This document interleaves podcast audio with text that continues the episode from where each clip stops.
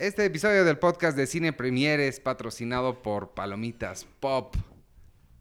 Pruébenlas, están bien ricas. Yo de verdad ya no tengo palabras para expresarles lo buenas que están las pop, ¿verdad, Jessica? Sí, están increíbles. y, y todo el tiempo digo que, que me las como a pesar de mi salud. Oye, sí. Pero están muy buenas. Vale sí, la- es que son vale muy irresistibles. Bueno, y vámonos con el show.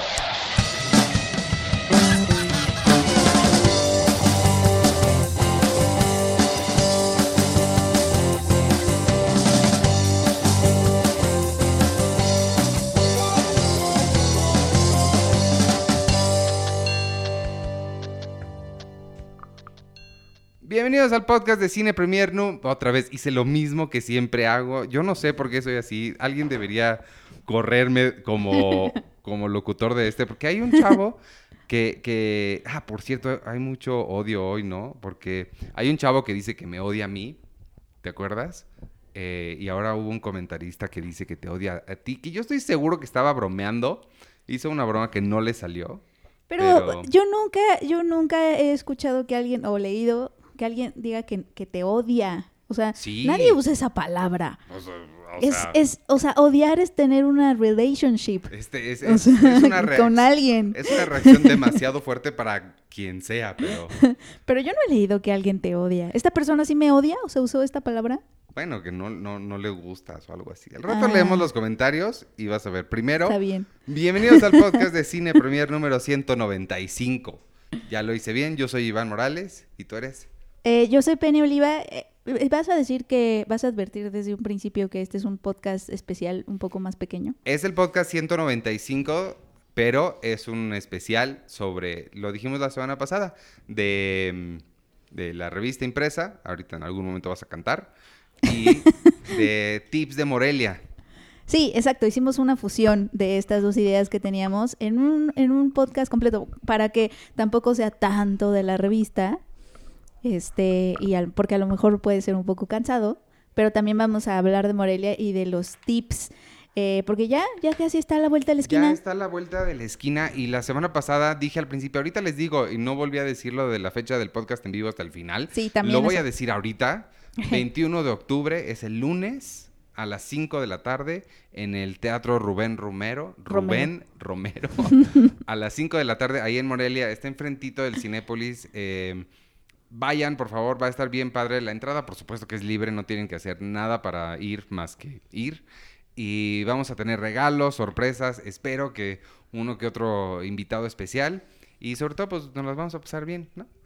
Sí, va a estar muy padre, por favor vayan, eh, no- nos gusta conocerlos en persona. Eh, siempre es bonito, ¿no? Conocer, como que Sí. sientes que sí hay un diálogo, eso está padre. Sí. Es que me Pero bueno, tratando- ese sí va a ser uno de los Tienen que saber eventos. por qué estoy contestando así, porque me estoy tratando de quitar el suéter y me hablas y no me dejas. Pero, pero aparte yo no sé muy bien qué hacer porque vi que te paraste y empezaste a moverte y dije, ok, no sé qué está pasando, porque me estás haciendo un striptease. Estoy lejos del micrófono.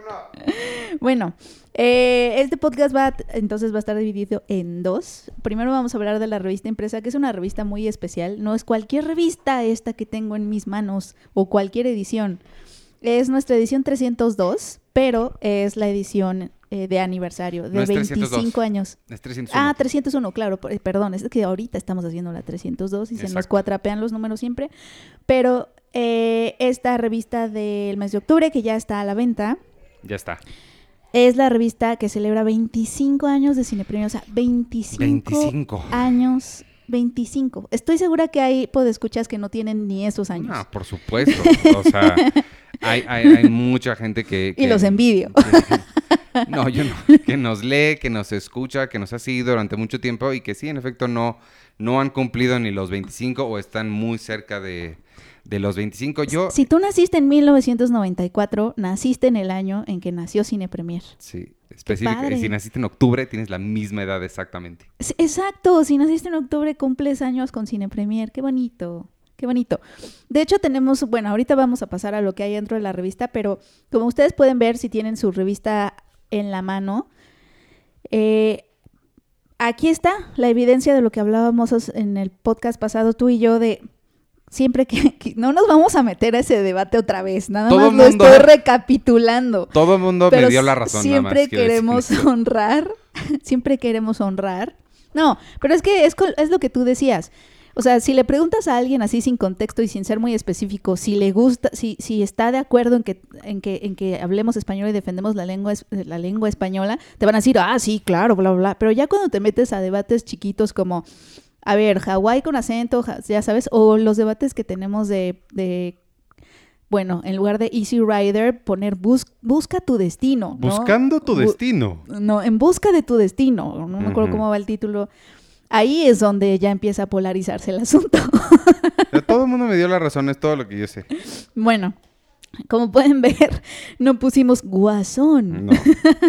Gracias al cielo y a los señores. Pusimos Joker porque sentimos que esa palabra sí evoca otras cosas, evoca esta, pues esta un poco la misma referencia que hace la película, no te estamos hablando de el Joker, ¿no? Ujú. Necesariamente, sino estamos hablando de un Joker, o sea, un bromista por ahí, ¿no? Y Por- creo que, o sea, no, la palabra guasón no evoca lo mismo. Por cierto que sí debemos decir que mañana vamos a estar tra- eh, transmitiendo, pu- publicando el episodio en el que damos la crítica de Joker con spoilers y ya con, con Arturo y con Sergio. Esperemos que nos puedan acompañar, ahora sí.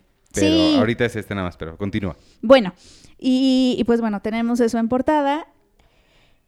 La, la imagen de la portada, sí, también fue todo un debate, ¿te acuerdas? Sí. Este, la imagen del payaso, había varias imágenes que, que, que había- que- que estaban disponibles para que pudiera hacer la portada. Unas eran como más sutiles o más metafóricas, más, metafóricas. conceptuales. Conceptuales, esa es buena. ¿no? O Sí. sea, de él convirtiéndose apenas en el payaso o algo así, pero decidimos que la cara de, de- del payaso en sí, así, viéndote así a los ojos, era como mucho más impactante y espero, espero concuerden con nosotros, queridos lectores, porque también obviamente elegir la imagen de portada siempre es un, siempre es una batalla. Deben, deben saber que, em, para que conozcan un poquito el proceso de esto, las imágenes obviamente nosotros no las, no las tenemos, no las sacamos nosotros, sino nos las envían. Quien nos las envía es la gente de, de publicidad de la, de la distribuidora. La gente que está a cargo de publicity de la distribuidora, ellos tienen ciertas imágenes disponibles por territorio y por medio y por diferentes cosas. Entonces nos dan ellos a seleccionar, digamos, unas tres o cuatro. eh, y de, de esas es la- las opciones que, que tenemos. Y ya para que sepan. cómo No, sí, exacto. O sea, creo que sí es importante porque muchas veces sucede, ¿no? Ay, ¿por qué no trajeron esto de portada? Que nos, nos hubiera encantado, pero si no está el arte disponible es muy imposible. Sí, a veces están ciertas imágenes, por ejemplo, que ustedes puedan ver en- una, en una publicación, no sé, francesa, no están disponibles en el territorio de Latinoamérica. Y eso quiere decir que no están disponibles en, en- en la resolución adecuada, porque pues obviamente podríamos bajarlas de Google y este y al ser imágenes publicitarias podemos no tenemos problema con derechos de autor, pero no da la resolución. y la- A hacer la- imágenes editoriales, más bien te refieres, ¿no? Sí, dijiste no, publicitario. No, sí, al ser la imagen publicitaria del póster, Ah, ok, por ok. ejemplo. Ah, claro, claro. Hacer material de promoción de la película podemos usarlo. Exacto. Sí, el problema es, sobre todo es la resolución. O sea, Sí. cuando las imágenes no tienen la resolución adecuada, no hay cómo usarlas. Y nos ha pasado que nos hemos quedado con las ganas de, de ciertas imágenes porque nomás no dan el ancho, ahora sí, O los- literalmente. O los pósters, sucede mucho también eso, que queremos poner un póster enorme de tal, de tal imagen y no nomás no existe la imagen en la resolución adecuada para imprimirlo, entonces... Así es, amigos, tienes que tener mucha tolerancia a la frustración para dedicarte a lo que nos dedicamos, pero sí es una batalla todo el tiempo. Eh, pero bueno, esperen, a mí me gusta mucho nuestra portada. Sí, a mí también. Y creo que e- es, chistoso que un payaso sea el que esté celebrando, o sea, esté en la fiesta de aniversario. Es como muy adecuado, como Sí. muy ad hoc. Y además es el segundo payaso in a row, porque en septiembre tuvimos It Sí. y ahora tenemos a, a El Guasón. O sea, estamos celebrando con un payaso mortífero. ¿No fue agosto? ¿It? No, It fue septiembre, ¿Sí? sí. Ok. Eh. bueno, eh, obviamente tenemos, además de, de- del contenido de El Guasón, Que, que lo hiciste tú Un cuando fuiste con Joaquín Phoenix. Sí, un artículo tuve oportunidad de entrevistar a Joaquín Phoenix. Aquí viene la entrevista. La verdad es que es una entrevista que me gustó mucho. Eh, no tanto, no tanto por las preguntas, o sea, va a estar muy extraño lo que voy a decir, pero no tanto por las preguntas que hice, porque eh, con Joaquín Phoenix él se esfuerza mucho en que sea una plática, es decir, que no sea tal cual una pregunta, respuesta, pregunta, respuesta, sino que intercambiábamos más como reflexiones y entonces de ahí él se soltaba, ¿no? Pero lo, lo que a mí me impresionó es que habló muchísimo.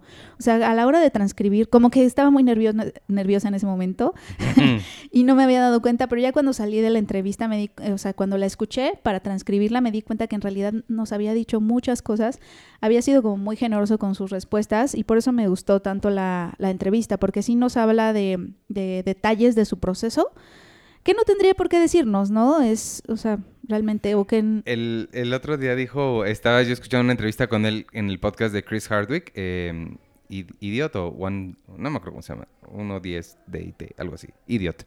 Este, y Chris Hardwick le dijo, bueno, no sé si quieras hablar de esto porque puede ser, no sé qué, medio aburrido hablar, creo que de, su dieta o algo así. Joaquín le contestó, no, yo puedo hablar de lo que sea porque como tengo problemas de, de, narcisismo, creo que todo lo que digo es interesante. de hecho, hay un momento en el que chistoso que lo dices, porque hay un momento en mi entrevista en donde él se puso a hablar, o sea, yo le pregunté de, estábamos hablando de cómo él había encontrado un poco al guasón en el set, porque había como mucha exploración, mucha improvisación, y que además el proceso que había seguido con Todd Phillips era que, si quieren, podemos poner un fragmento en algún momento del, digo, tengo la entrevista. Podemos intentarlo. Podemos intentarlo. Bueno. Eh, él decía que, o sea, que realmente sí había tenido una relación con Todd Phillips. O sea, él establece relaciones con sus directores, así, porque habla con ellos todo el tiempo. Entonces, eh, me platicaba que estaban, hace cuenta, todo el día en el set y que ya en la noche, cuando se iban todos a sus cuartos de hotel o no sé, todavía hablaban por teléfono como tres horas Joaquín Phoenix y Todd Phillips hablando de la, de lo que iban a hacer al otro día. Y que hablaban así tres horas exhaustivo y ya cuando llegaban al set hacían otra cosa por completo diferente a lo que habían platicado. Pero él dice, es, o sea, es muy chistoso porque no hubiéramos podido llegar a esa cosa en el set sin haber tenido toda esta plática de tres horas. O sea, no era, al final nunca hacíamos lo que habíamos dicho en esas tres horas, pero al mismo tiempo no podríamos hacerlo, no hubiéramos podido llegar a eso sin haber eh, agotado todas las opciones anteriores. Eso me pareció muy interesante. Eso está padre. Entonces yo le estaba preguntando de si había sucedido lo mismo con la fisicalidad, porque ves que el guasón de Joaquín Phoenix es, bueno, tiene como, es, está como muy centrado en, lo en la corporalidad. Sí, sí. Y en la exploración del cuerpo, ¿no? De esta persona. Y entonces él empezó como a platicarme todo el proceso de cómo encontró el baile, ¿no? Este baile característico del guasón, pero habló y habló y habló. Llegó un momento en que me dijo, espero no estarte aburriendo con esto, así ya sabes. Y yo, no, no, nunca. Y siguió hablándome, ¿no? Me contó todo el proceso, todo el proceso del baile. Entonces sí, sí tiene eso de que él quiere hablar de su proceso, y pero de pronto dice, ay, no los te estaré aburriendo porque según yo esto es interesante, pero quizá no. de hecho, si van al sitio ahí está una nota que incluye tu una parte de tu entrevista del el video que, que, lo inspiró o en el que se basó para hacer el, el baile de, Sí, exacto. Oye, tengo dos preguntas sobre tu texto. Bueno, no, una, una pregunta y un comentario. eh, una pregunta. El, el... Es que dijiste que cuando pusiste a transcribir la entrevista, ¿tú cuando vas y haces entrevistas a alguien, regresas y transcribes toda la entrevista? Eh, no, la escucho y voy transcribiendo lo que me parece interesante. El, asunto es que me pareció muy interesante todo lo que estaba diciendo, entonces la cantidad de cosas que yo estaba transcribiendo fue la que me impresionó como de, órale, nos dijo muchas cosas y, por primera vez, porque era la primera vez que ellos, o sea, esas actividades de prensa a las que yo asistí eran las primeras que se hacían ever de Joker, fue antes de Toronto, antes de Venecia, antes de todo. Y era la primera vez que hablaban de la película. Entonces ellos también, se entiende que también estaban ya como muy deseosos de hablar de ella, ¿no? Porque era la primera vez. Que eso es lo bueno, cuando te toca este, hablar con ellos por primera vez, porque ya después de todos los festivales y todo, ellos ya están cansados y te dicen lo mismo. Sí. que es lo que, sí. Este, y, la otra, la, otra cosa, a mí me gustó mucho el, eh, el, artículo que hiciste, es de los que más me ha gustado que has hecho. Y se me quedó mucho, nunca, creo que nunca había leído esa palabra en un texto, me gustó mucho que la usaras. Eh, calambres, pusiste, ah. manda calambres a, la... Ah, hablando de los payasos. Ajá. Sí, aquí está. Este, eh, esa parte, no sé, a veces se me quedan como palabras de ciertos textos y esa se me quedó del tuyo. ¿Qué más trae la, la, la, revista? ¿Qué más quieres destacar? Eh, bueno, además de nuestra cobertura del Joker, eh, también disfruté mucho hacer el especial de los 25. Hicimos un especial largo que tuvo como, como protagonista el número 25. Ese es el que estuvo pesadísimo de editar, otro behind the scenes, porque ustedes ya les hemos contado que después de que nosotros pasamos los textos escritos en, en Word al departamento de diseño, ellas lo diseñan y nos pasan, nos lo pasan impreso en, en hojas normales. Entonces nosotros tenemos que revisar todo, pero en esta ocasión, como había tantos listados que ahorita se los vas a comentar a más detalle, parecía que era un solo texto de 40 páginas, porque era un listado tras listado tras listado, y era Sí. como que, ay, Dios mío. Digo, los temas obviamente van cambiando, pero a final de cuentas eran puro- puros textos como pequeños, no había una entrevista o algo largo, sino eran nada más los 25 tal y los 25 tal. Ahora sí, cuéntales de cuáles son nuestros listados de 25. Sí, bueno, justo, justo están, des- están de- después del artículo del Joker, que se me olvidó decir que también visitamos por medio de una ilustración todas las como iteraciones que ha habido del Joker, tanto en cómics como en, como en cine, eso también está padre, ¿no? Recordamos como a todos estos personajes. Y despuésito de eso, en la página 52, es donde van a encontrar eh, el inicio de este especial y justamente arranca con eh, nuestros colaboradores y todos los escritores que dan forma a las páginas de Cine Premier mes con mes, lo que hacen es eligieron una película de cada año desde 1994 hasta 2009, 2019, perdón, que 2019, sí, hasta este año, que fue la que a mí me tocó. Yay. ¿Quieres revelar el proceso a través del cual hiciste eso? O sea, ¿cómo, ¿cuál fue la, la logística para hacer eso? Pues O- nada más los invitamos, este Pero de que les asignaste un año y todo Sí, cada, cada uno, cada uno tuvo un año. Cada, cada escritor le dimos un año. Este, y cada escritor eligió una película que no solamente eh, crea o creyó que, que aportó cinematográficamente a ese año, es decir, que es una película destacable, cinematográficamente hablando, sino que también le hablaba un poco a nivel personal. De su formación. Entonces, de cierta forma, es un vistazo tanto a las mejores películas de dichos años como a la visión de ese escritor. Que eso es lo que me gustó, ¿no? Que Sí. Un poco conocer a estas, a estas plumas. ¿Cuál es A la- Arturo le choca esa palabra, A, a plumas. todos nos choca esa palabra. a menos de que estés hablando de plumas de un pájaro o de para escribir. ¿Cuál es, es- qué, qué año y qué película te tocó? ¿Qué año te tocó y qué película escogiste tú? Ah, bueno, a mí me, yo me di el último año, este, para, ah, pues es que estaba difícil, o sea, dar el último año, este 2019 creo que iba a ser como, está difícil, ¿no? Entonces me lo di a mí para que no, este, me sacrifiqué por el equipo. Porque es un año que no ha acabado y todavía, ¿sabes? Pero yo escogí Portrait of a Lady on Fire, que ya he hablado de ella muchísimo aquí de, en Cannes. Oye, ¿ya sabemos si va a estar que en la vi en Morelia o no? Sí, sí va a estar en Morelia. está, sí estar en ahorita, Morelia. ahorita justamente que lleguemos a la parte de tips de Morelia y que no te puedes perder, la, voy a mencionar. Nunca voy a perder la oportunidad para mencionarla, eso es a lo que me refiero. A mí me tocó el, dos- el año 2004 y escogí Eterno Resplandor de una mente sin recuerdos. Ah, sí, que, pero te, te batiste con otra, cuéntales con cuál. ¿Con cuál? ¿De- en, en 2004? Sí, ¿no? ¿O te debatiste en años? No, en años. Ah, claro. No sabía qué año prefería ser. ¿Con cuál te debatiste? Mm, Pues es que hay muchas, porque también, o sea, de Truman Show me hubiera gustado No, escribir. hubo dos en particular, era esta contra otra, No, ay, no sé, pues es que no sé, que te, Era- que te tomó tiempo. era una persona diferente.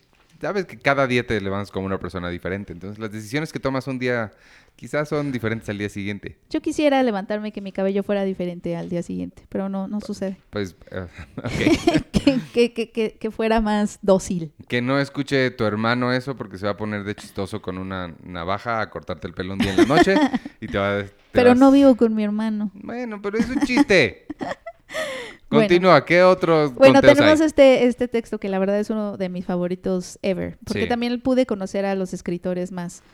Eh, tenemos también, por ejemplo, un listado de los 25 mejores actores, obviamente seleccionados por eh, la familia Cine Premier. También los- nuestros colaboradores y escritores votaron por estas personas y se quedaron, pues, los que fueron como los Juegos del Hambre y se quedaron, pues, los que están. Debemos decir que no, no incluimos a los que eran mega obvios como Meryl Streep, Tom Hanks, Julianne Moore. Sí hay, como que hay, hay gente que ya son tan buenos que no es necesario mencionarlos. Que en no hubo lista. tantos votos por ellos tampoco. Yo creo que también muchos escritores Pues es que yo agarraron la que onda de sí. que... er- Y aparte, es- nada más estamos incluyendo a los mejores actores que están trabajando hoy, Sí. ¿no? Y justo nos disculpamos con Daniel Day-Lewis, y Pues sí. etcétera. Obviamente también está Joaquín Phoenix. Pero sí, esa, ese- a- aquí está este listado.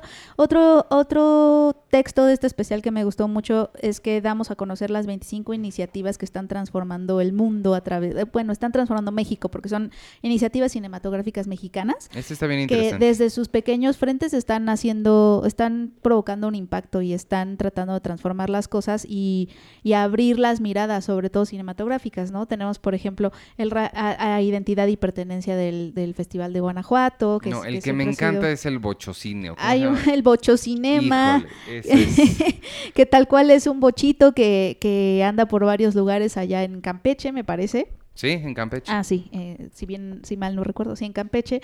Y están llevando el cine a todas estas comunidades que generalmente no tienen esa oportunidad. Ujú, Eh, es una gran iniciativa. Esta obviamente ya es hora. ujú. Está Documenta, que es un festival eh, de documental allá en Querétaro, que la verdad está, está enseñando cómo vivir los documentales. Está muy padre lo que están haciendo. Las becas de Guillermo, de Guillermo el Toro, el campamento audio- audiovisual itinerante Oaxaca. Es decir, son iniciativas eh, que están enfocadas a tanto a jóvenes realizadores, o sea, es decir, son becas, son, son talleres, son o son personas que están tratando de llevar el cine a todas estas comunidades, como Bocho Cinema, como Ecocinema, que además Ecocinema lleva los eh, el cine a, a com- a comunidades rurales, por ejemplo, pero lo hace con una unidad que está eh, que funciona a través de energía solar.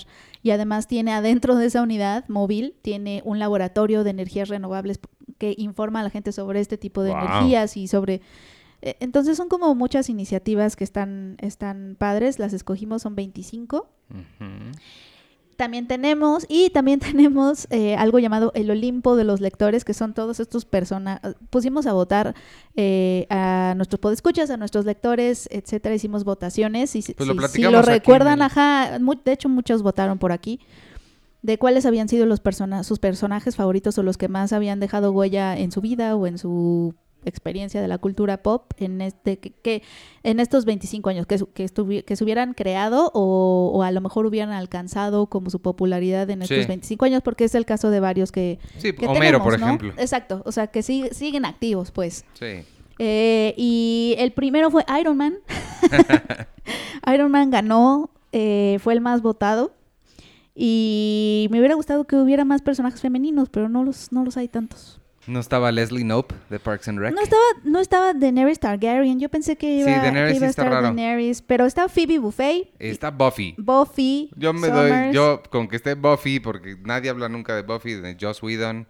está el Joker, pero Uy, uy, el otro rápido. Joker. Diles que el otro día te, te obligué a ver Firefly y te encantó. Sí, sí.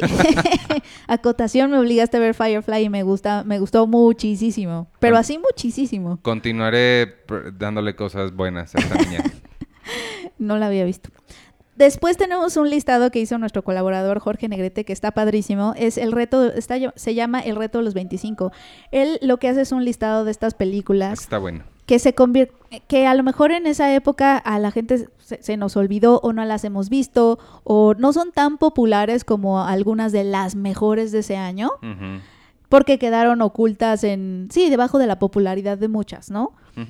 Pero que son joyitas y, y además son otro tipo de cine, es como un vistazo a otro tipo de cine, ¿no? Que también que también es es necesario ver y conocer. No to- o sea, sí, pero, pero no hay unas bastante... eh, eh, esta, es que me, me recuerda, por ejemplo, Bowfinger, que es una pe- película que a mí me encanta, que no es necesariamente de arte ni nada, pero creo que sí cumple estos, estereoti- estos estereotipos. Eh, cumple estos... eh, eh, la categoría de, de joya perdida. Entonces creo que está, está muy interesante. Y hay cosas también bien raras. Sí, no, está, está muy variada, me Sí. gustó mucho. Eh, y eh, justamente es como la lista alternativa de, de estos 25 años. Exacto. Y lo, lo que está padre es que hagamos este reto a los 25, es decir, que por 25 días veamos una de estas, eh, la película, obviamente, estas películas cada día. Y yo creo que será como muy enriquecedor. Sí, estaría bueno. Está, está muy bueno poder escuchar. Si pueden, háganlo. Eh, él, él tal cual te dice cuál ver cada día. Y está, está, está muy padre. O sea, hay desde, desde vampiros hasta películas taiwanesas, desde películas con Steve Martin como Bowfinger, eh, hay una, eh, hasta el ornitólogo, ¿sabes? está, está muy variada, muy variada. Westerns, no, está muy padre.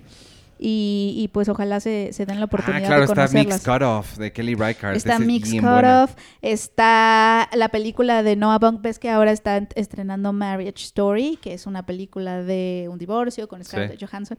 Eh, aquí justo puso a, a- que se- a otra película de Noah Baumbach que también es de un divorcio, historias de familia, por Ah, ejemplo. claro. También ahora que se estrena, que también tenemos ese, ese artículo en, en la revista al principio. Ay, ahorita, ahorita hablamos de él. Eh, esta nueva película de Ang Lee, la- el Mm. cine de acción, aquí también te propone una de Ang Lee, eh, ¿no? Estas, antes de, de Hollywood, antes de, obviamente Ang Lee es un director muy versátil. Antes de eso también se empezó, o sea, hizo joyas, ¿no? Ha Ujú. hecho joyas Ang Lee, ¿no? Y ahorita a lo mejor nada más lo recordamos, o los, los escuchas más jóvenes lo recuerdan por a lo mejor una aventura extraordinaria, esas cosas, pero antes de eso hizo de verdad joyas. Y también recuerda una, eh, está lista, y pues bueno, está la verdad muy padre, muy variada.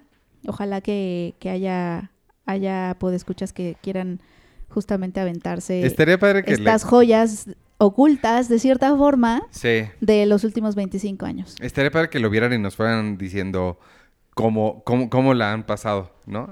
Que alguien se aviente a hacer los 25 días. Sí, sí. No son, y tampoco crean que son películas muy difíciles de conseguir, ¿eh? porque uno de los criterios era que fueran conseguibles. Entonces sí las pueden en- encontrar por ahí. Sí. ¿Qué más? Y bueno, después tenemos una numeralia que me encanta, que es, bueno, y en estos 25 años, ¿qué ha pasado? ¿No? ¿Y qué ha cambiado? ¿Qué ha pasado y qué ha cambiado? ¿No? Entonces ponemos las películas que se estrenaron, los actores que debutaron, directores que debutaron, los que nacieron, los que se fueron. Las taquilleras. y como algunas cosas siguen Ese- igual que hace 25 Ese años. es mi favorito de toda O esa sea, parte. dice hace 25 años es una en esta numeralia, algunas cosas eran iguales que hoy. Por ejemplo, el Disney estrenó El Rey León. Keanu Reeves era el héroe del momento. James Gray estrenó película, que este año fue Adastra. Uno, hubo una nueva versión de Mujercitas, o sea, hace 25 años y, o sea, 1994 y 2019 no son tan diferentes al No. parecer. Y pues bueno, es una numeralia muy divertida. Después tenemos nuestra segunda parte de los 25 lugares cinematográficos eh, Ah. de México que todo, que todo el mundo debe conocer, que incluye desde la Cineteca del FIC de Guadalajara, donde está la sala Guillermo del Toro, Oaxaca Cine, un lugar de difusión y de exhibición también en, en, eh, que está en Oaxaca. Oye, Oaxaca está on fire, o sea, el otro día estaba pensando Oaxaca eso. y Guadalajara, bueno, Jalisco. Están muy on fire, o sea, Sí. aborto legal. O Ah, bueno, yo Oa- nomás estaba hablando de cine. Oaxaca Cine. Y además tienen toda esa comida. Y tienen una playa bien padre. Yalitza París. No, sí, es de Oaxaca, sí. Tlajiaco. Ok. Tlajiaco, Oaxaca. Ok. Sí, sí, ¿no? Sí. No, no sé. tú- No lo estoy. No, sí, No, o creo sea, que sí. Todo, todo, todo en Oaxaca. ¿Qué está pasando con Oaxaca? Está muy on fire, muy on fire. Este, pero bueno, esta es la segunda parte. In- incluye una to- tortillería, bueno, más bien una colonia. Y el, el mural de, de Los Olvidados, por ejemplo, que es donde se filmó la, la- la película de Buñuel. Hay varias cosas bien bonitas. es- o sea, además de ser lugares que puedes visitar y hacer cosas ahí, ha- hay muchos lugares que puedes ir a ver y disfrutar de, de cosas, como la sala que está abajo del metro, que mucha gente no sabe eso. Hay Ah, una de- sala en de el cine. Metro Zapata. Ajá. El cine ópera que, que va a regresar pronto. Oye, lo Pues bueno, que... hablamos de eso. Lo que no mencionamos y lo brincaste así es que ya ahora esta edición sí traemos póster. Es un increíble póster del Joker. Ahí sí conseguimos esas imágenes en super alta. Entonces vienen dos pósters, de, bueno, un póster de dos lados, este, con el Joker para que lo puedan colgar en sus, en sus cuartos. Sí, Y ese póster también es patrocinado por Palomitas Pop. muy Fíjate. bien. Gracias, Palomitas Pop, por patrocinarnos el póster.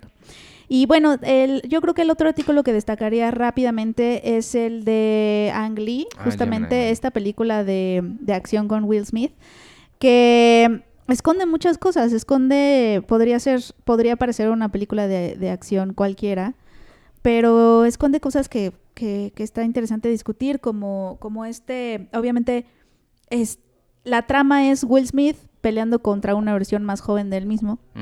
Que no es un...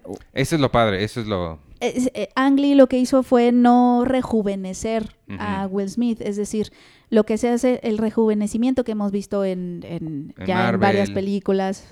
Y ah, que veremos ¿no? en, en- en el irlandés con de Scorsese. Exacto, y que también vamos a ver en The Irishman. Eh, es prácticamente en postproducción, pues estirarle aquí, estirarle acá, maquillar aquí, maquillar acá, y eh, así es como se hace el rejuvenecimiento. Lo que hizo Ang Lee fue, no, no fue eso, fue crear un ser humano digital en CGI, o sea, crear un Will Smith de 23 años digital. Eh, todo, desde los poros de la piel, los ojos, todo, todo lo creó. Eh, todo eso es digital.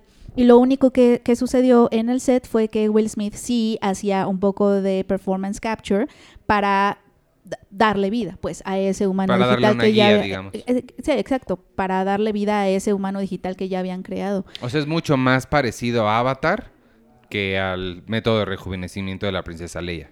Exacto, exactamente. Y, y, pues obviamente está como muy impresionante eso tuve chance de ver un poquito en, en, Universal Studios hace poco y sí, la pelea entre ellos sí es muy sí es muy impresionante. O sea, sí tienes como una sensación de que estás viendo algo como por primera vez. Y la cosa es que también, y eso lo menciona en el artículo, eh, la película está hecha para verse en 120 cuadros por segundo, que es el, high frame rate, y pues eso difícilmente va a llegar así a varios cines aquí en México, que la mayoría, o si no es que todos, no tienen la capacidad para proyectarla así. Pero por lo que se entiende, ah, incluso fuera de eso debe ser bastante impresionante. Sí, o sea, Ang Lee es esta persona que, que quiere, que todo el tiempo está explorando cómo agarrar la tecnología y llevar al cine a otro lado, ¿no? Él todo el tiempo quiere descubrir este... Porque eso del high frame rate lo había usado ya en, una película que se llama Billy Lynn. Se llama Billy Lynn's Long Time Halftime Walk. Y en español es Billy Lynn Honor y Sentimiento. Ah, pues órale. Oye, Ford, Ford versus Ferrari se llama Contra lo Imposible. Ay. Nada más para que sepas. Ok. Porque Ford contra Ferrari, eh, nadie sabría a qué se refiere. no son marcas populares en ninguna parte del mundo. bueno. Ahí está. Tenemos una entrevista con Will Smith en donde me dice, en donde le dijo a nuestra colaboradora que estaba muy emocionado porque ya era, él era el primer actor que tenía un avatar digital. O sea, ya existe un Will Smith de 23 años digital y entonces él ya va a poder usarlo para protagonizar películas como como él mismo, pero de joven. Que eso, él, o sea, no se pusieron a hablar de eso, obviamente, pero sí es un debate interesante que, que habría que preguntarle a justo pues a, a, Ang Lee o a la gente que está siendo pionera en este tipo de procesos, porque ¿qué va a suceder? O sea, ya existe esa versión digital de Will Smith de 23 años, ¿no? No, claro, pues la crearon tal cual. En teoría se podría usar para después. En teoría.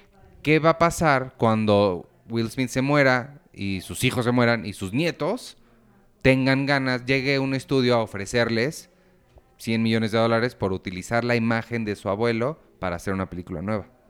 Mm. Eso es donde, donde se ponen interesantes las cosas. Claro. Y ya que están recreando a un humano con ese nivel de fidelidad, nada los va a detener de el día de mañana a hacer una biopic de Audrey Hepburn, Marilyn Monroe, con ellas. Contratan a una actriz que imite la voz. Eso es, eh, creo que por ahí va, eso es muy interesante porque te, es que la, la conversión es infinita, porque entonces puedes hacer una no sé, Bastardo sin Gloria y podrían realmente utilizar a Hitler. ¿Sabes? O sea, utilizar Ay, qué miedo. Sí, o, no sé. Eso estaría muy peligroso. Sí, es que eso es lo que... Como estando el mundo como está. Pues, bueno, eso ya te lleva a la conversión de los deepfakes, si los has visto, que hay, uno de, The Shining que mezclan, los deepfakes es cuando hacen que una persona parezca que está haciendo cosas que no está haciendo. Mezclaron a eh, Jack Nicholson en The Shining, en El Resplandor, con Jim Carrey y parece que es Jim Carrey quien está hablando. Órale. Quien está en El Resplandor es una cosa impresionante. Ay, no, qué miedo. Me dan, me dan miedo esas cosas, son del diablo. son del diablo, pero bueno, el artículo ahora sí que es un inside look de, del set y de este proceso que, que, tecnológico que la verdad sí es muy impresionante.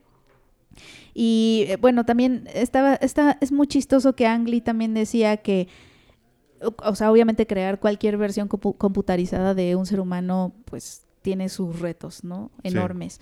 Pero que también había un añadido de dificultad, eh, añadía dificultad el hecho de que fuera Will Smith. Claro. Porque es un, decían, es que es un actor que todo el mundo conoce, todo el mundo se sabe de memoria quién es Will Smith. Entonces, si hacemos un, un avatar que realmente no le haga justicia, pues en todo sentido, piel, eh, textura de la piel, color de piel, cabello, o sea, esos detallitos, la gente se iba a dar cuenta. Eso y que además también tuvieron la dificultad de que Will Smith a sus, ¿cuántos años tiene? 53, algo así. Sí. Dice que no ha cambiado mucho tampoco, de los Bueno. 23 a los 53. La frase es Black don't crack. O sea, no se les hacen arrugas a los negros. Esa es la, la frase popular. ¿Ah, sí? ¿Nunca la habías escuchado? No, Black don't crack, man. órale. Bueno, pues es que ellos, eh, o sea, bueno, eh, pero en particular creo que él es una Sí, persona no, muy total. sana, o sea, muy sana, hace mucho ejercicio. Eso te hace la cienciología. Ah, es que es cienciólogo. sí, sí. Oye, este, vamos, te, ya, ya, ¿algo más quieres restar o vamos con Julio? Porque acuérdate que está esperando aquí para hablar Sí, de no, no, nada más que pues qué difícil, porque también tenían que un poco hacer la diferencia entre ambos, o sea, sí tenía que notarse la diferencia entre el Will Smith maduro y el Will Smith joven y que eso fue difícil porque el Will Smith maduro todavía se ve muy joven. Este, bueno, vamos a... a- a- ayer eh, grabé con, con Julio Vélez la sección de Otakushi. No nos pudiste acompañar tú porque tenías otras actividades que se empalmó la vida. Pero este, grabé con él para que nos cuente un poquito de Otakushi. Vamos a escuchar eso y regresamos. ¿Te parece? Sí.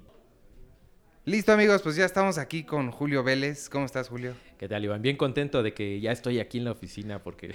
La otra vez fue a distancia. Sí, se oía medio raro. Se oía bien, pero pues es mejor estar aquí. Siempre se escucha el teléfono, no sé por qué. Por más que intentamos mejorar esta tecnología, Sí. el teléfono siempre se escucha cuando estás ahí. Sí, sí, Hoy estás aquí con nosotros, bueno, conmigo en el estudio, Así es. porque grabamos esto antes de que llegaran los demás. Este, pero nos vas a platicar de qué? De Otakushi Octubre. Otakushi Octubre, Otakushi 3, digamos, y, y muy emocionante porque pues tiene que ver con un gran estreno de anime del mes y también pues con el Halloween, obviamente.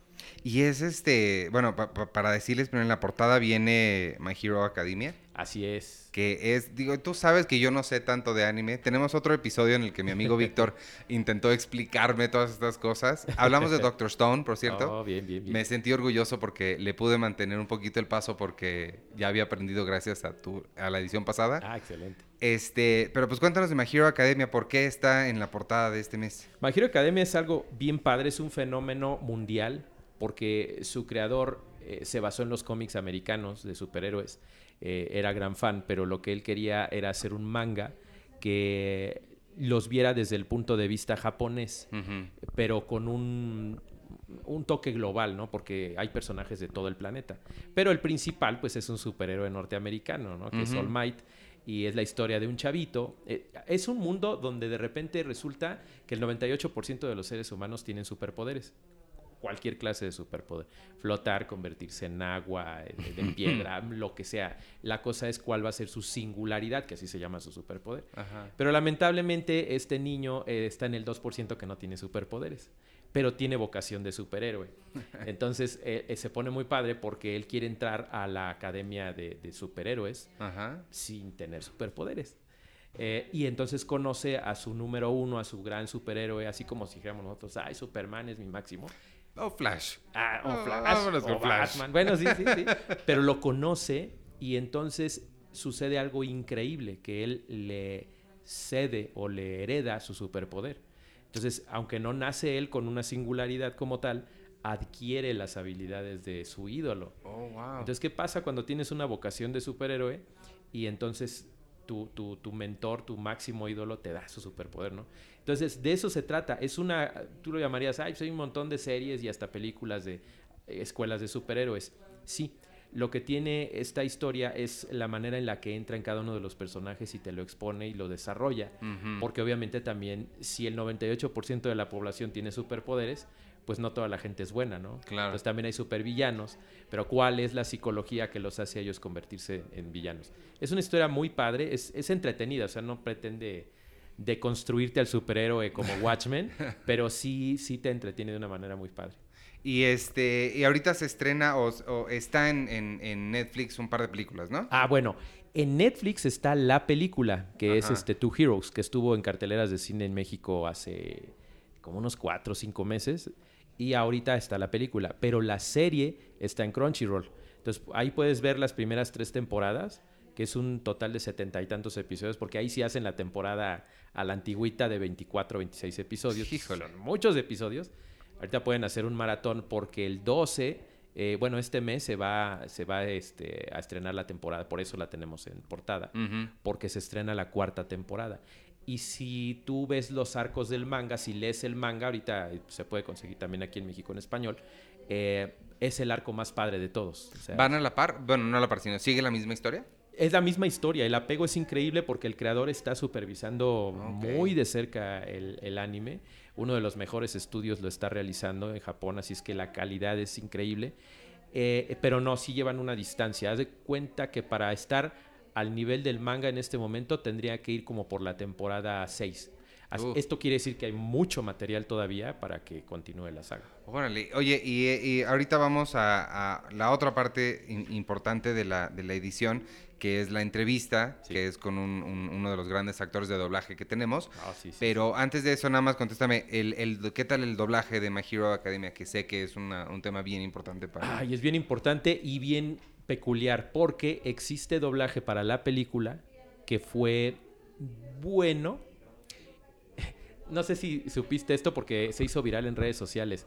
El perro Bermúdez. No, no la, supe. gen- la, gen- la gente quería que el perro Bermúdez fuera la voz de All Might. Ok. Porque resulta que se parece su voz en, en inglés. Ajá. Entonces, el perro Bermúdez no es otaku nada, pero empezó a aprender él eh, y le empezó a gustar el anime y el manga porque la gente le insistía ¿A que por favor él se- entonces él mismo empezó a hacer una campaña para que lo contrataran. Ajá. Lamentablemente esto no sucedió y, y- y es un excelente locutor, pero no, no es actor de doblaje, entonces no sucedió. Pero no sé si Eh, hubiera... eh, Me, me hubiera dado miedo, porque ya ves cómo son aquí con el doblaje y le hubieran puesto a decir tititito o algo así. Exactamente. Qué bueno que no sucedió, la verdad. Qué bueno que no sucedió. Creo que el elenco que eligieron para el doblaje en la película estuvo excelente, pero el anime no tiene doblaje porque la distribución corrió por caminos diferentes. Oh. Si Crunchyroll toma la decisión y consigue los derechos y el estudio y el presupuesto adecuado, pues van a ponerse a doblar la serie, porque aparte es de gran éxito, o sea, Claro. les iría muy bien. Pero hasta este momento que estamos hablando no existen planes para doblar la serie aquí. Pero la película sí, o sea, esa la pones en Netflix, la pones en español y la vas a disfrutar. Yo en lo personal me encanta el, el- el doblaje en inglés, que no soy fan. ¿En serio? Sí, no, no, yo detesto el doblaje, el, el- el dubbing en inglés del Sí, anime. porque- usualmente es lo primero que dices. Sí, sí, es, es horrible. Pero esta es, estuvo increíble e incluso el señor que, el actor que dio la voz de All Might, se ganó el premio en los, en los Anime Awards, que Órale. ya sabes que somos jurado cada año en Cine Premier, este, ganó como el mejor actor de doblaje porque su interpretación es preciosa, porque el personaje es norteamericano. Ah, Entonces, pues sí, claro, que, claro, tiene sentido. Queda increíble. Yo te voy a decir que vi, cuando vi Ghost in the Shell, la Ah. intenté ver primero en... No, no venía, no sé, no me acuerdo dónde la vi, pero no tenía el doblaje en español. Sí, sí. Entonces dije, la voy a poner en inglés porque va a ser más fácil y estaba... Y sí, estoy de Y es de los primeros anime que veo y sí, se me hizo espantoso. La quité, la puse en japonés Así es. y así la terminé porque sí... Sí, es toda una tradición. El, el- el doblaje de la, de la animación en sí podríamos hablar horas Sí, también to- del asunto de los Thundercats, de, series americanas. Las voces en inglés son... Es que como que cantan, no sé qué hacen cuando hablan, pero como que al latino, porque he hablado con, con- no solo con mexicanos, sino con gente de Latinoamérica, como que ese cantadito que hacen al, al dar la voz en una serie animada de tele, porque es diferente en las películas, Sí. como que hace ruido, está raro. Sí. Pero, pero bueno, en ese caso sí estuvo padre y pues crucemos los dedos porque haya un buen doblaje eh, cuando se transmita, si es que se llega a transmitir en otra plataforma o en teleabierta. Y hablando de, de cantaditos, quiero que hablemos de la entrevista que, que, que viene en esta, en esta edición, que es con Ah, Carlos II. Es la segunda parte de la, de la entrevista con Carlos II. Así es. Y él habla de una cosa bien interesante ahí del, eh, del cantadito este. Sí, sí. Cuént- cuéntales primero al- a, los podescuchas más o menos lo que dice. Digo, tampoco reveles toda la entrevista. Sí, no, no, no. pero definitivo. cuéntales más o menos lo que dice de eso. Y luego quiero que hagas ese, e- esa voz, porque no estoy seguro de. Como yo no veo tanto anime, Sí, sí. no, no estoy seguro a qué se refiere. Es que eh, eh, nos contaba Carlos II, que es el- este gran actor de doblaje que lo tuvimos en el ejemplar del mes pasado. Allá nos platicaba pues sobre lo que él ha hecho con Dragon Ball. Ya sabemos, bueno, para quienes no lo sepan, le ha dado voz a Piccolo de Dragon Ball. Era la voz de Woody, por lo menos en Toy Story 1 y 2. Que la habla de eso también, de esa también controversia. eso habla. Eso está bien padre porque sin, sin atacar a nadie, pues él simplemente cuenta lo que sucedió, Sí, ¿no? y está muy Eh, interesante. Está padre, ahí lo cuenta y lo que está comentando y lo que comentas tú acerca de, de este cantadito es porque lamentablemente él nos confiesa que yo creo que como en muchas eh, industrias eh, que, que ocurre esto, están trayendo nuevos valores a la industria del doblaje en, en, México y Latinoamérica, pero generalmente hacen grupitos como selectos, como que llega la nueva generación Claro. o llega alguien con su estudio y se trae a su grupito y el, el error es que están haciendo a un lado a los grandes actores de, que tienen décadas trabajando en esto, que tienen escuela. Y digo tienen escuela porque lamentablemente muchos de los que están llegando no tienen los estudios necesarios para estar a ese nivel. Por lo que caen en vicios con lo- como lo que él comenta aquí en la entrevista, de que empiezan como que a, a- a- a hacer soniditos guturales.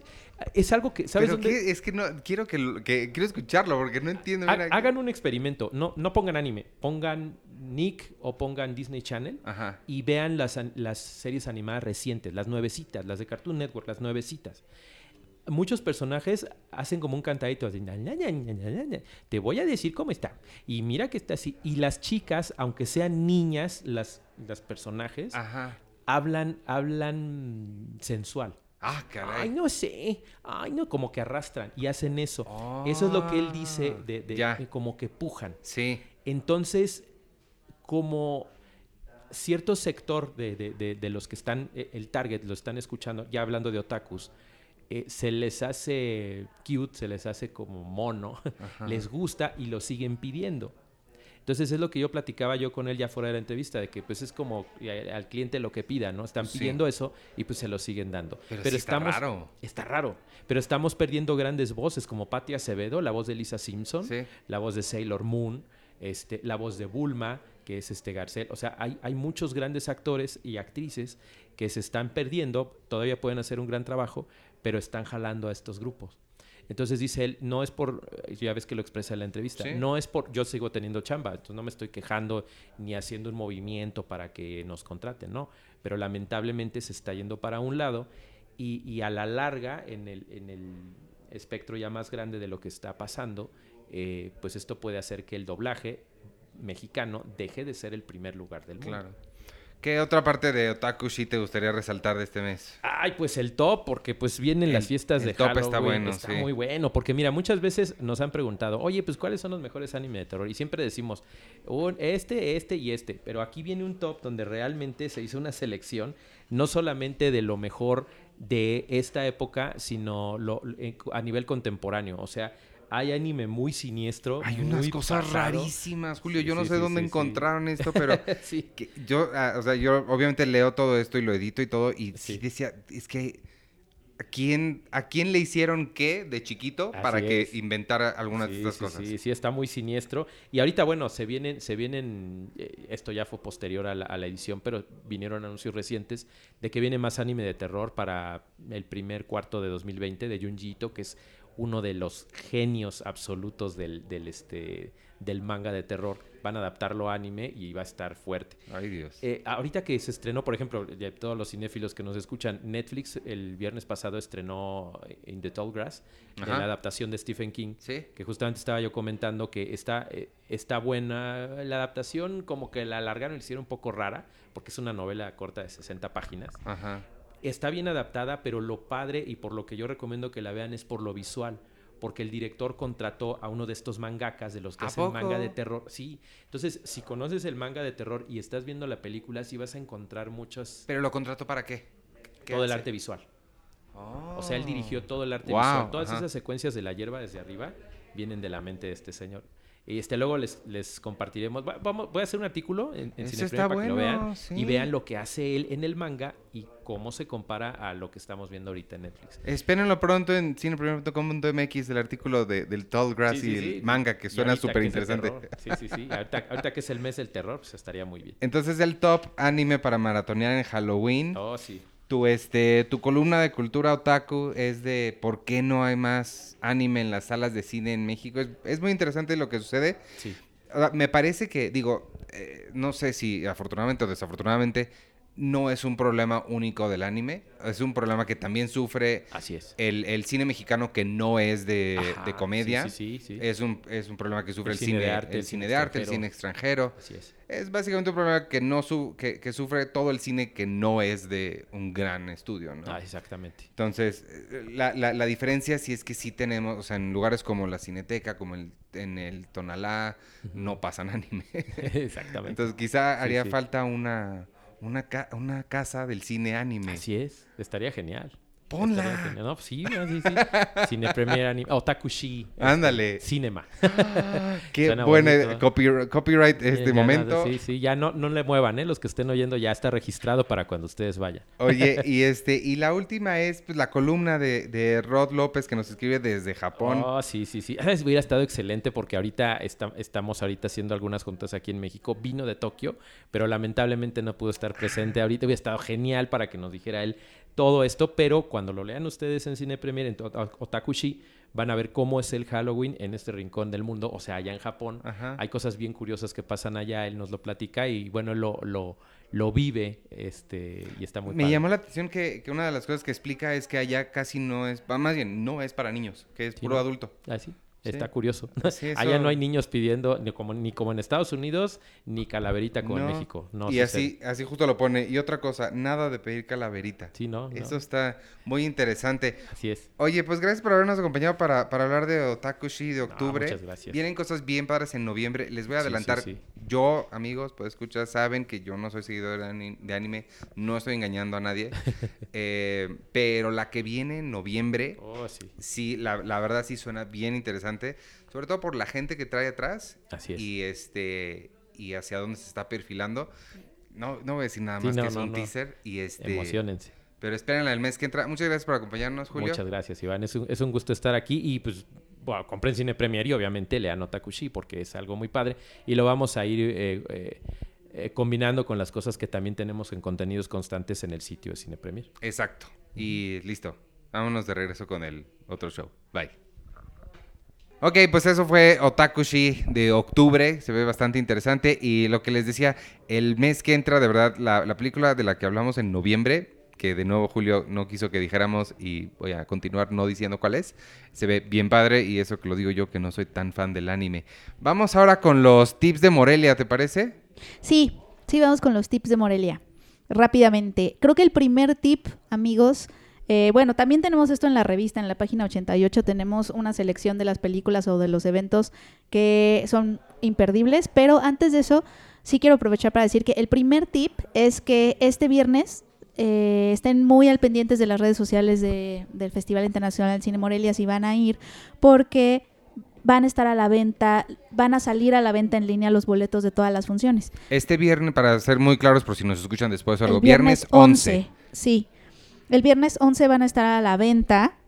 Entonces hay que estar muy, muy al pendiente porque en ese- ellos lo anuncian en redes sociales, ya están a la venta y ponen el link y ahí es donde te puedes meter a ver la programación completa de los horarios, las funciones que va a haber y puedes comprar tus boletos. Sa- ¿Sabes si es alguna hora más o menos? ¿O Ah. lo hacen a diferentes...? E- Es estar al pendiente, pero, pero según yo es a mediodía. Deja, ahorita, ahorita, ahorita se los confirmo. O sea, estén pendientes desde temprano, pues.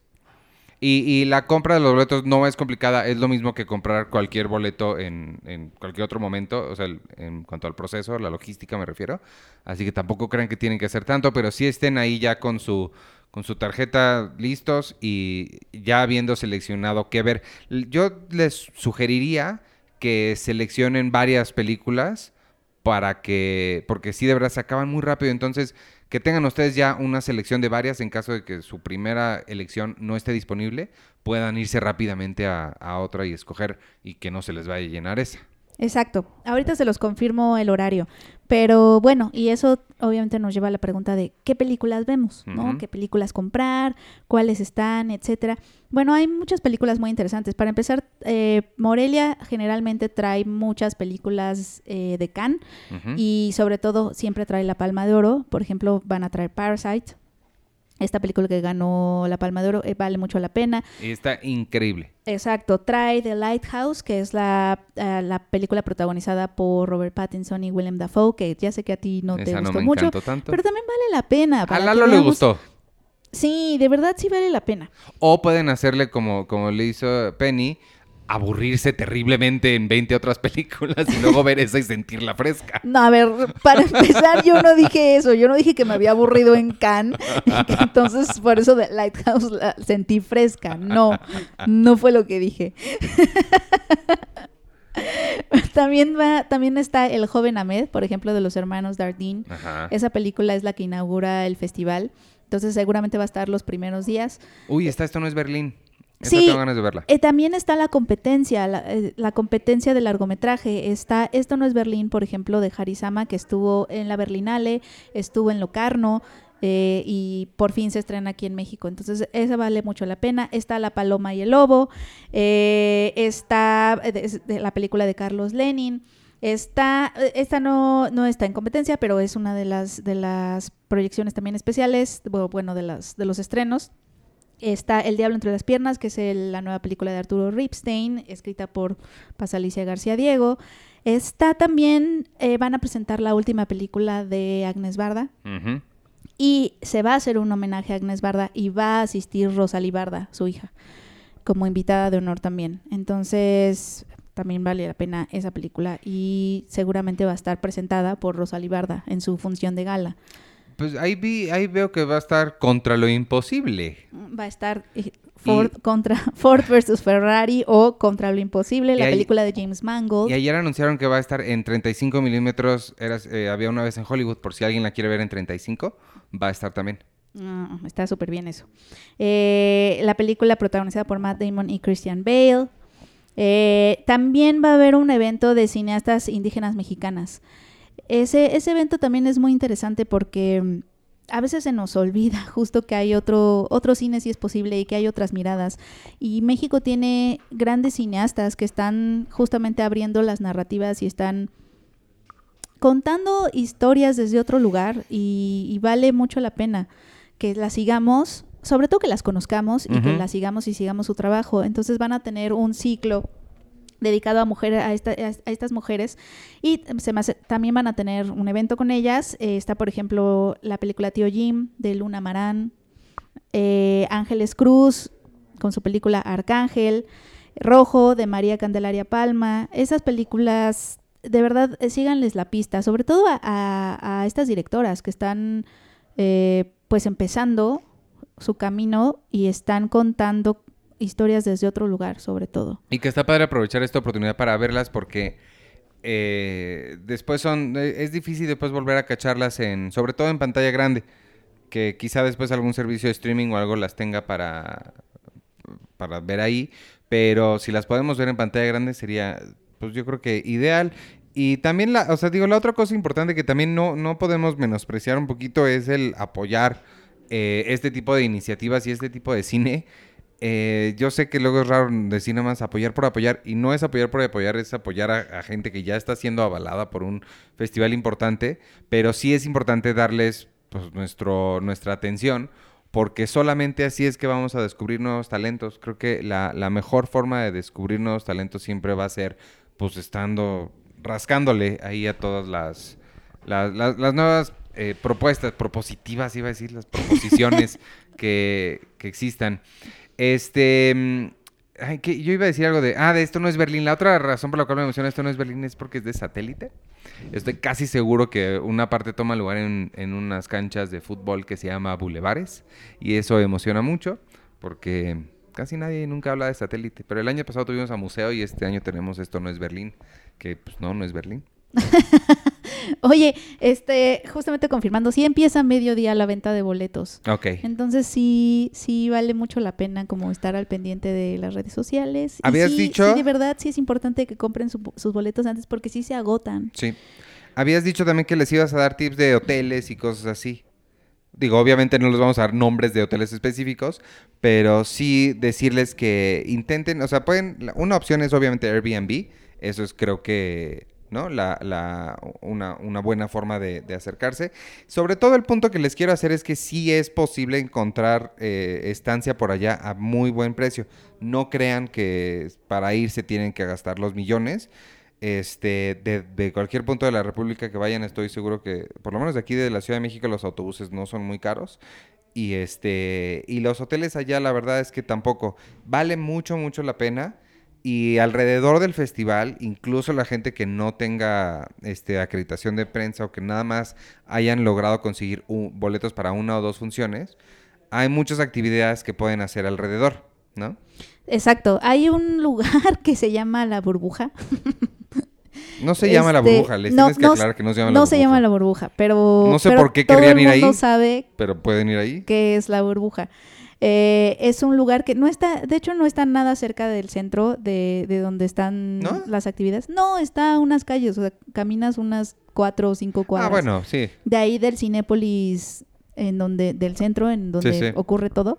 Eh, es una taquería y está abierta y es ahí donde va todo el Es mundo. una taquería, amigos. Es una taquería, pero son unos tacos de guisado muy buenos. O Ajá, sea, no- no como los- en cualquier otro no lado. los menosprecies. Y pasan cosas, ahí va todo el mundo después de, de las fiestas o después de, de buenas funciones o después de las funciones nocturnas, después de las galas, ahí es donde encuentras a la, a la gente. Es ¿Cómo se parte- llama? ¿Te acuerdas? Es parte del ambiente de Morelia. Es parte de Morelia, eso es cierto. Está en la ciudad de Morelia, tienes toda la razón. No, es parte del ambiente del festival. ¿Te acuerdas cómo se llama en, en la en realidad? No va. No me Es acuerdo. que- pero si preguntan por ahí, todo el mundo lo conoce como la burbuja. Eh, no sé de dónde vendrá ese apodo. Pero es como a ti que te dicen Penny y no realmente te llamas Penny. Pero todo el mundo si pregunta por ti sabe quién eres. Exacto.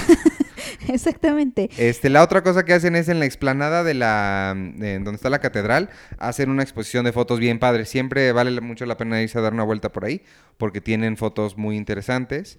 Y, y hay por ahí, en la otra, en, a contraesquina de, de donde está el Hotel Virreyes, ¿se llama? Sí. Este, hay una tienda de dulces, que son estos dulces mexicanos que son típicos de todos lados, los dulces de leche y todos estos, Sí. que, y rompope de sabores, todo, y está bien, bien rico, también les recomiendo hacer eso. Oye, también otra película que, que también vale la pena es Waiting for the Barbarians. Es, es la película dirigida por Ciro Guerra. Ah, Ciro Guerra, el director del Abrazo de la Serpiente, Pájaros de Verano. Eh, y pro- es la que es producida también por la mexicana Olga Segura. También va a estar en el FICUM y va a, estar, va a ser presentada tanto por Ciro Guerra como por eh, el autor de la novela en la que está basada, que es J.M. Coetzee.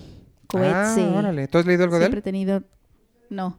¿Por qué me haces cara? No, es tarea. no- te- de él no he leído nada, pero bueno, vale la pena en la función. Sí, pues, la- Este- pues, Ciro Guerra siempre es interesante. Yo tampoco nunca he leído nada de él. Siempre me ha- es un es un escritor que siempre me ha llamado mucho la atención porque lo mencionan mucho. Sí, no, no he tenido oportunidad de leer la novela, pero la película se me antoja muchísimo, sobre Sí. todo porque es producida por Olga Segura, eh, que es una gran, o sea, es una actriz, pero también es una gran productora que ha llegado como a muchos lados. A mí sobre todo por él, creo. Me llama... ah, yo, yo a ella no la conozco muy bien, pero Ciro Guerra sí me late, me late lo que hace. Sí, está la película nueva de, hablando de los estrenos internacionales, siguiendo con, con los estrenos internacionales, está A Hidden Life, por ejemplo, de Terrence Malick, la película que se estrenó en Cannes. Eh, eh, eh, nada más que si van a verla, temen- tomen en cuenta que dura tres horas. Y es Terrence Malick. y es Terrence Malick, e- exacto. Está eh, la eh, Día de Lluvia en Nueva York, que es la, mm, la más reciente de Woody Allen. Está también Bacurau, que es la nueva película de Clever Mendoza Filo y Juliano Dorneles. Ah, ese estuvo en nuestro listado de westerns, ¿no? Sí, la exacto, década. la incluimos en los westerns. Sí es, sí es un western, o sea, sí retoma la tradición, eh, se inscribe en la tradición del western. Y es una película también muy interesante. Es un pueblo que se defiende de, pues, estos, pues, estas personas como indeseables. No les voy a decir cómo, pero, pero sí, está, está, está bastante bien. Está la película de Downton Abbey, también se va, se va a estrenar en, en- en Morelia. Eh, Contra lo Imposible, que ya hablamos de ella. Parasite. Se va a estrenar The Lighthouse, o una película que también estuvo en Cannes, llamada Little Joe. Todas estas creo que, o sea, las que estamos mencionando, vale, o sea, vale, si no saben, si no tienen idea de que comprar cualquiera de estas es muy buena opción. Eh, y acaban de avisar o anunciar el día de hoy que va a ir Robert Redford. Ah, sí, cierto. al festival. Eso va a estar interesante. Eso va a estar muy bien. Eh, van a estar presentando un ciclo de sus películas y seguramente él presentará una que otra. ¿Crees que pasa en Civil War? Eh, no, no creo. Y aparte sí me puse a pensar, no. Sí, no sé por qué lo pensaste tanto. No, no Butch creo. Cassidy and the Sundance Kid, les voy a decir que es una de mis películas favoritas. Es un western bien padre. Eh, Son Robert Redford y Paul Newman. Y si lo ven, ojalá, no, quién sabe si, híjole, imagínate qué padre que traigan una copia en 35. Pero la, la, simple- es, la forma en la que se parece Robert Redford a Brad Pitt es una cosa... Parece que hicieron lo que hicieron en la de Ang Lee con un avatar de, de Will Smith. Parece que hay un avatar de Brad Pitt en, en Robert De Niro cuando era joven. Es muy impresionante. Sí, y pero también sobre todo lo de Robert Redford, por lo regular los invitados a los que les hacen homenaje, eh, por lo regular tienen una masterclass Ah, abierta al público. Eso pasa por lo regular, a menos que seas, no sé, ciertos directores mexicanos que, que la cierran al público. Pero, pero seguramente la de Robert Redford va a estar abierta al público. Entonces también, si eres, si son fans de Robert Redford, yo creo que hay posibilidad de que puedan ir a, a- a esta masterclass. Hay que Ah. investigar ahí, este, porque siempre sucede que hay como ofrecen una masterclass abierta al público y eso está padre. eso está padre. Pues sí. Entonces, esas son como, pues, un, un poco las películas que yo recomendaría. Si no tienen como... Ay, no, esperen, y retrato de una mujer en llamas, Ah, ya ves, ya se te olvidaba decir eso. que también hay que verla. Véanla, de verdad. Yo, yo diría que compraran, compraran eh, boletos para, para esa película. El otro, la- eh, el otro lugar que yo les voy a recomendar, que yo les estoy recomendando puras cosas para hacer alrededor, es este... Bueno, en primera, no se sientan mal si quieren ir a comer al Vips, que está ahí muy cerquita del centro y donde están todas las actividades. No se sientan mal. Alguna gente, alguna gente les va a querer, le van, les va a querer hacer bullying por ¿cómo se te ocurre comer en el Vips si estás en Morelia? Pues sí, hay otros lugares, pero también está el Vips. Y mira, es rápido, es cómodo y hay Wi-Fi. Entonces, se vale, o el Sambors que está enfrente. Y les quiero recomendar, me estaba tratando de acordar del nombre, no me acuerdo del nombre. Hay una cafetería que a mí me encanta ir a, ir a este, tomar ahí un café que está justo, eh, igual, todo está alrededor del, del- del centro donde está el, este, el Hotel eh, Virreyes, que les digo. Este está como a la siguiente cuadra, en la mera esquina. Es un café muy bueno, hacen un café muy rico.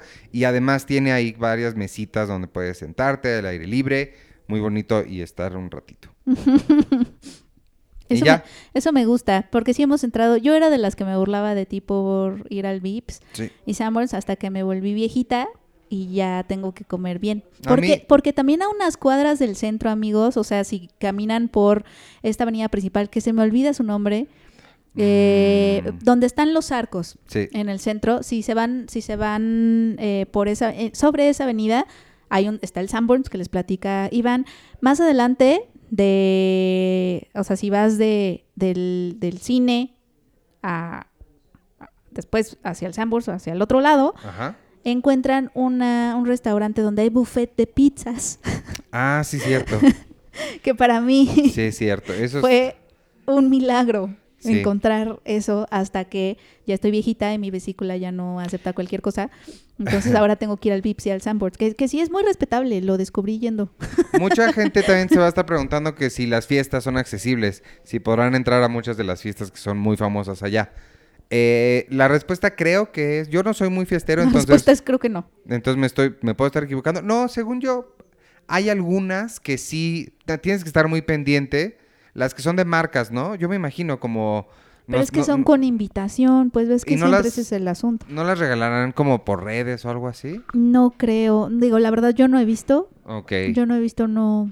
Pues háganse pero- amigo de alguien que, que las organice. Yo no les puedo dar muchos Hagan su propia fiesta, no, mi tip es hagan su propia fiesta del FICOM, Pueden rentar una casa en Airbnb. invitando a todos los cinéfilos. Sí, pueden, pueden rentar una casa porque no lo hagan en un hotel porque los van a correr. Si rentan en una casa y hacen una fiesta bonita, tranquila, con aguas dulces y... Aguas locas. No, aguas de sabor. Bueno, Oye, ¿qué no, más? no, espera, sí quiero dar otras recomendaciones. Ah, esos eran los estrenos internacionales, pero eh, de verdad vean la competencia mexicana, está muy buena. En especial síganle la pista a las funciones de mano de obra de David Sonana. Esto no es Berlín, ya lo dijimos. Está Polvo, también de José María Jaspic, es el, es el debut de- en dirección del actor José María Jaspic. En, corto documental tenemos eh, Un abrazo de tres minutos de Berardo González, que es la historia de, bueno, pues de estas familias que se encuentran en la frontera y que solo tienen tiempo de abrazarse, ¿no? Porque unos están de un lado de la frontera, otros están del otro lado y son, se abrazan por tres minutos. Ese también está como muy interesante. Eh, eh, está, por ejemplo, La Paloma y el Lobo de Carlos Lenin, que ya lo habíamos dicho. Eh, sí, o sea, vean la competencia mexicana si tienen chance. Eso, eso la verdad, la verdad vale la pena, vale mucho la pena. Y, y creo que si no me está faltando algo, esperamos que no. Esperamos que no me esté faltando algo. Si me falta algo, discúlpenme. Pero pues bueno, esas son como mis recomendaciones. Mano de obra dicen que está bien buena. Dicen que está muy buena. Entonces, Eso si dices. tienen chance de comprar boleto para esa película de competencia y también de esto no es Berlín, háganlo. Eso y acuérdense del podcast en vivo que va a ser el lunes 21 a las 5 de la tarde en el Teatro Rubén Romero para que vayan y nos vean. Y ya, ¿qué más? Pues ¿Ya- creo que creo que eso es todo. Pues entonces vámonos, vamos a dejar los comentarios para mañana que grabemos con los otros dos muchachos. Yo creo que el episodio de mañana va a ser casi exclusivamente de, de- de Joker y a ver si se nos ocurren otras cosas más para hacer para llegar y que el de Morelia sea el número, tres- el número 200. Eso estaría padre, ¿no? Sí, estaría padrísimo. Bueno, pues vámonos entonces. Gracias por habernos escuchado. Yo soy Iván Morales y me pueden seguir en arroba Iván Morales. Oye, no canté nunca. De. Cine Premier Impresa. Se te olvidó. Oigan, no, por cierto, también échenle un vistazo a la sección michoacana de- del FICUM. Eh, pues son estas miradas locales que es un poco como identidad y pertenencia. Está padre también, también eso. ¿Son puras películas hechas en Morelia? Sí, Ok. Ok. sí. no, sí, pues es la sección michoacana, ok. pues para talento local. Ok. Ah, ya, ah, ya, bueno, ya yo soy arroba Peña. Espero que les haya gustado este pues mini especial fusión Cine Premier Impresa Morelia y nos vemos en Morelia Y nos escuchamos mañana. y nos escuchamos mañana. Vale. Adiós. Adiós.